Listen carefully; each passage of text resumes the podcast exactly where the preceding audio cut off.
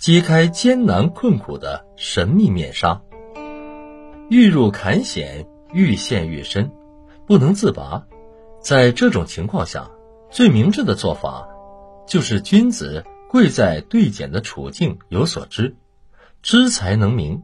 在大的困难面前，身担重任的人，既要刚健有为，又要有自知之明，正视客观现状，注意自身修养。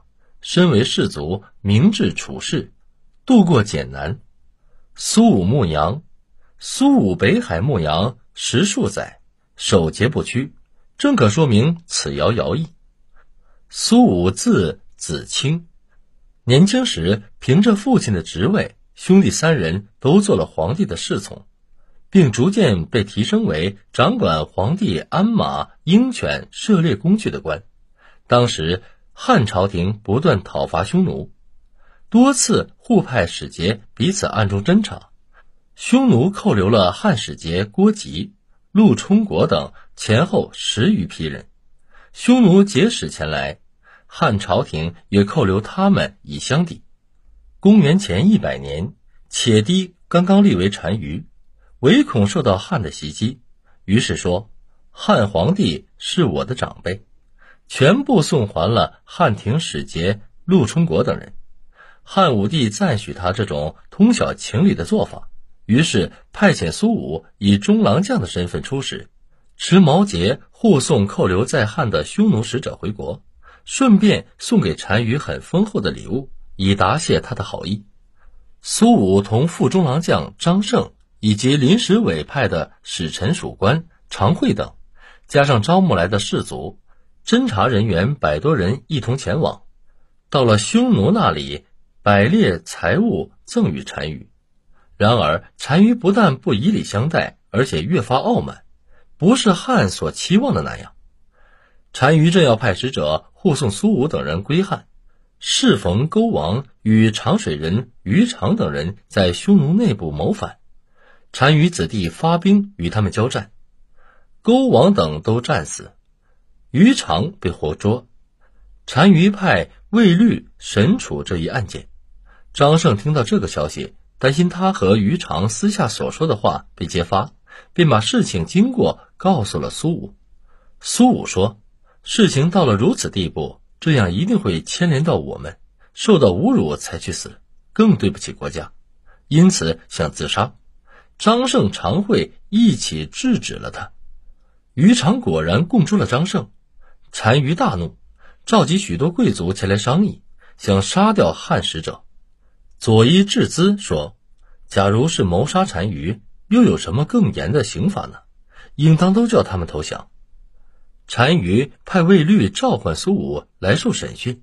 苏武对常惠说：“丧失气节，玷辱使命，即使活着，还有什么脸面回到汉庭去呢？”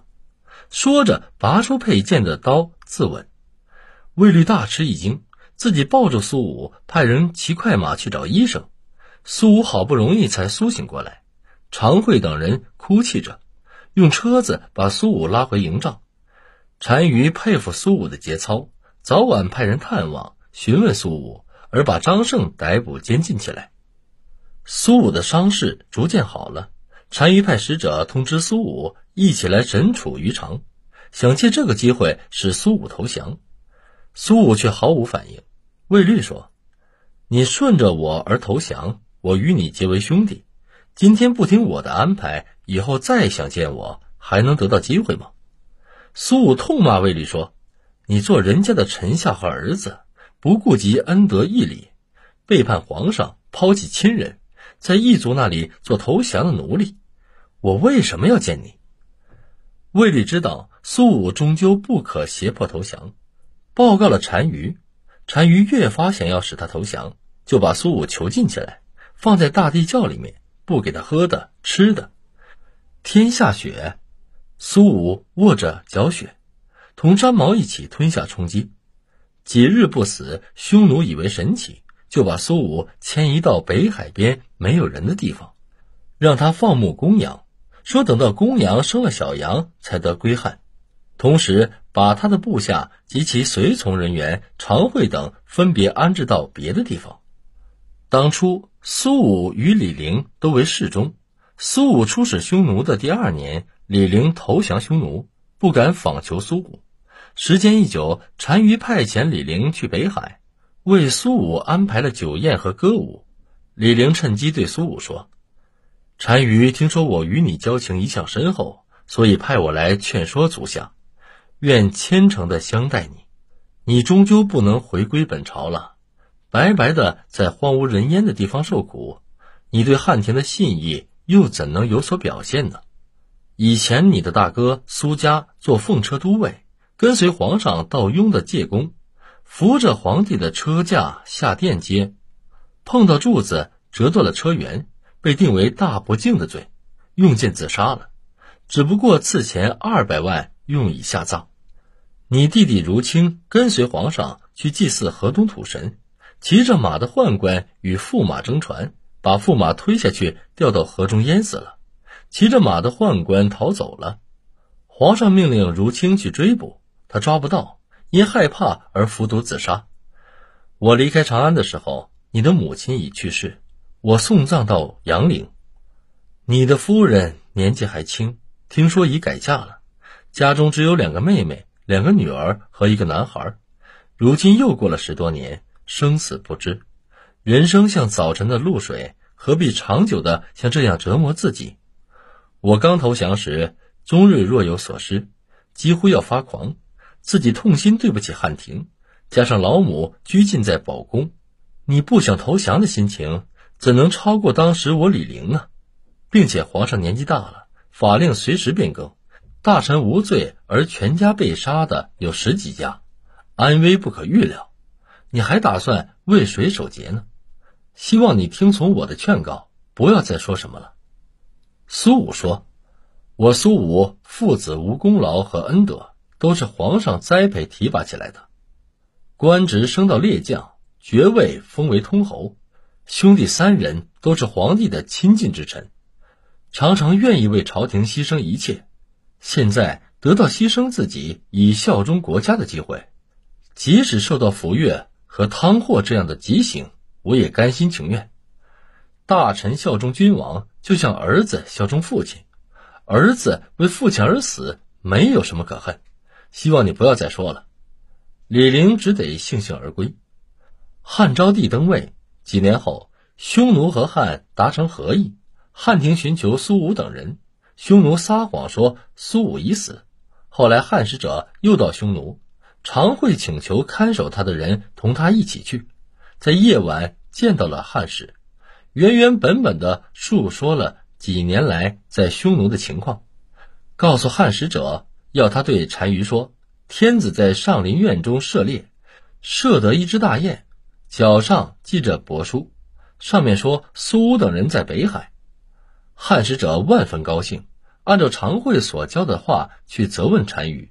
单于看着身边的人，十分惊讶，向汉使道歉说：“苏武等人的确还活着。”于是单于召集苏武的部下，送他们回国。除了以前已经投降和死亡的，总共跟随苏武回来的有九人。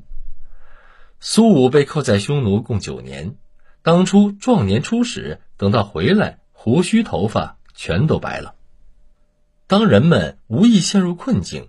总不免意志消沉，比如经济困难、事业不顺、亲人远离、位居低位、工作困难、人际紧张、别人轻侮、丧失自信。人生历程中，这些困难就像是一串穿起来的糖葫芦，接踵而至。深陷其中，任何一种都会让人倍感艰难，不能自拔。有许多人经受不住巨大的压力，忍受不了特殊的痛苦。走向人生过程中可悲的放弃，自杀固然简单，也是一种无能的解脱。但是一个人暂时的轻松，给活着的亲人朋友留下难以磨灭的痛苦和伤害，是缺乏责任心的轻率之举。这样的人是弱者，是生命责任的逃避者，不足取。在痛苦艰难中迷失自己，变得消沉萎顿，毫无自信。失去了自己做人的原则和独特的个人风格，即便对生命没有放弃，其实把自己的责任已经无可奈何的放弃了。陷入这样的人生是非常痛苦的，一日不拔出来，一日就像在沼泽地里艰难而行，生命里充满不堪忍受之重，同样不足取。